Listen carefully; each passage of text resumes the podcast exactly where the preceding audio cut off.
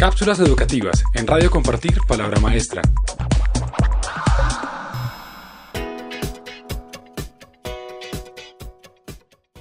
Ocho acciones del profesor en la educación basada en competencias. Hoy en día, las instituciones de educación superior requieren de un personal académico altamente competente para el desempeño de sus funciones de docencia, capaces de responder a los retos que plantea el ámbito educativo y social. Cuando el docente se desempeñe en un nuevo entorno de enseñanza-aprendizaje por competencias, sus funciones cambiarán, por lo que es necesario redefinir su tarea profesional, así como las competencias que debe poseer. Hasta hace un tiempo se pensaba que lo más importante era la profesionalización del docente, su enseñanza, lo que ellos decían, hacían y pensaban.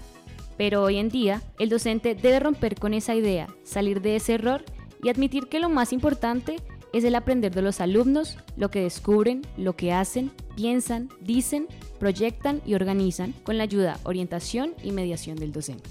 De esta forma, el rol del profesor se transforma hacia el de un facilitador y mediador del aprendizaje. Por eso, un profesor como facilitador deberá 1. Organizar el aprendizaje como una construcción de competencias por parte de los alumnos.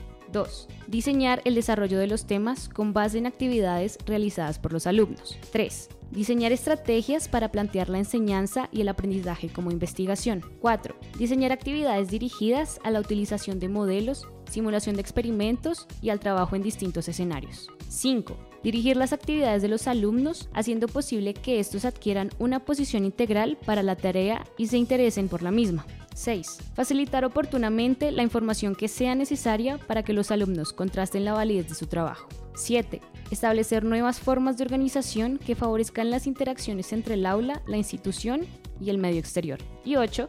Diseñar e introducir nuevas formas de evaluación basadas en el resultado y el desempeño. Si quieres conocer más sobre este tema, visita www.compartirpalabramaestra.org. Gracias por escuchar.